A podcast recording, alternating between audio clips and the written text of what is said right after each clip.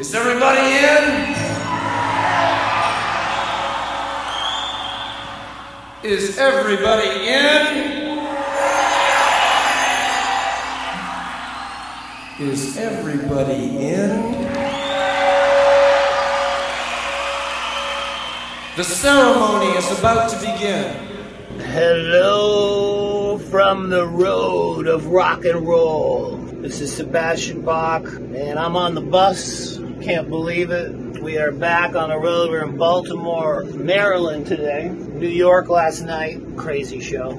Okay, so I want to welcome you to season six of Sabra La Dosis with Jonathan Montenegro. Welcome to season six. Enjoy the Metal Podcast. Wayne from Static X. Hey, what's up? With my friend Jonathan here. What's up, Venezuela? You're having paranoid delusions. Your brain will not know the difference.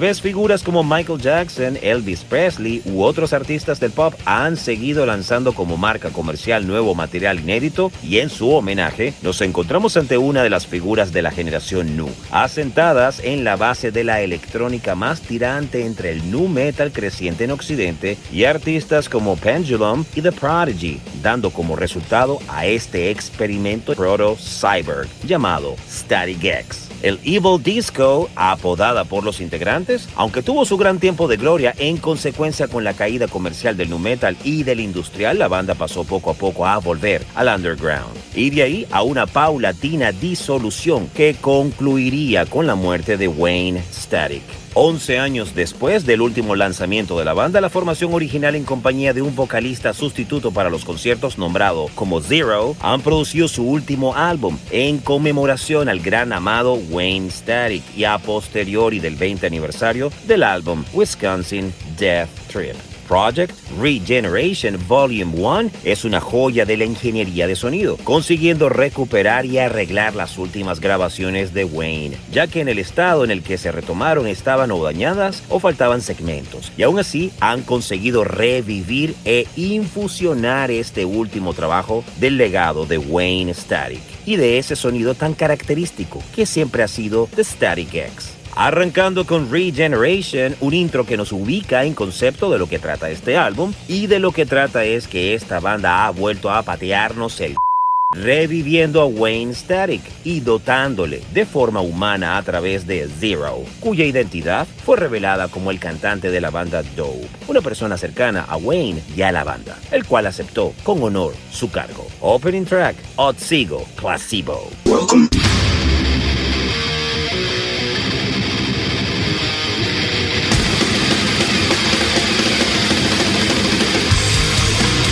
Welcome to the Mighty Metal Hour. ¿Qué tal, Metalheads? Bienvenidos a una nueva edición de Sobre la Dosis. Si quieres comunicarte con nosotros para sugerencias, peticiones, algún tipo de reseña, no dudes en escribirnos a nuestras cuentas en Instagram, arroba sobre la dosis o a mi cuenta personal verificada, arroba Jonathan Montenegro. En la edición y producción general de Sobre la Dosis, Carlos González y en la producción ejecutiva, Jonathan Montenegro. ¿Y quién les habla? Jonathan Monte Black. Welcome, welcome back. Esto es Sobre la Dosis. Avanzamos con Stabbing Westward con el tema Violent Mood Swings.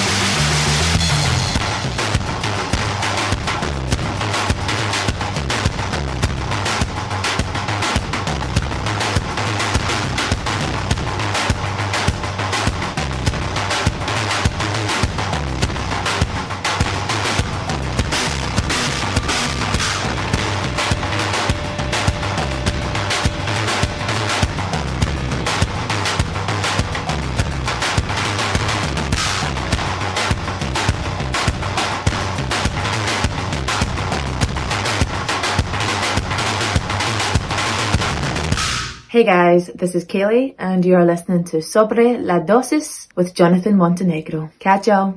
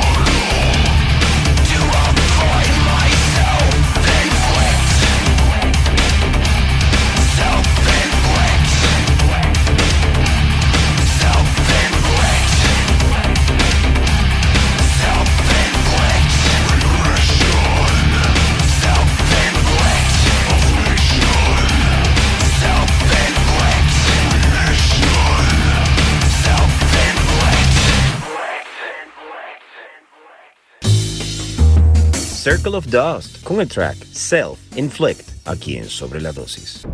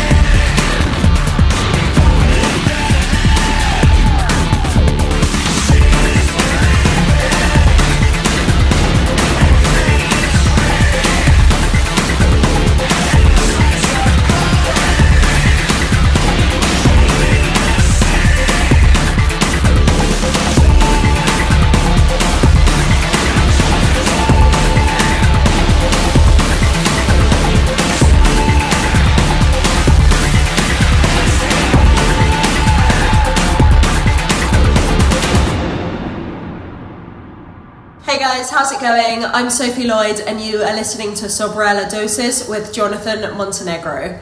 I hope you enjoy.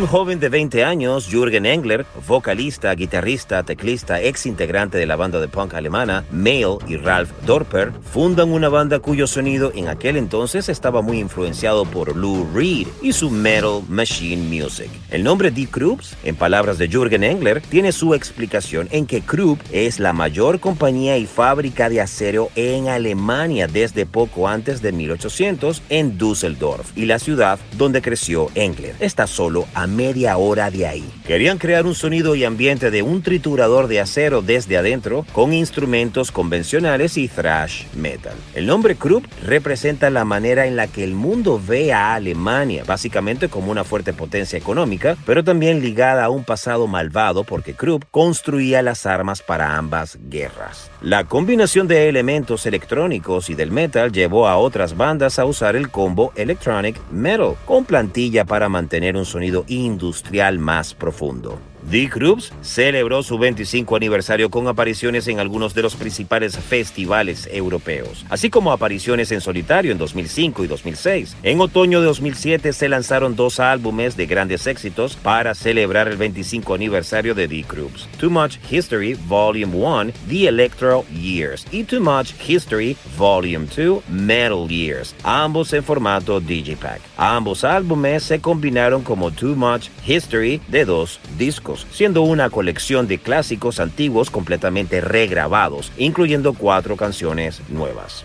Para esta banda, los últimos 20 años han traído muchos cambios e innovaciones. Las tendencias vinieron y desaparecieron. Pero en la opinión de The Krupps sobre el futuro de la música, no hay más movimientos juveniles. Y eso es realmente lo que se necesita. Un movimiento underground global como el punk o el grunge, por ejemplo.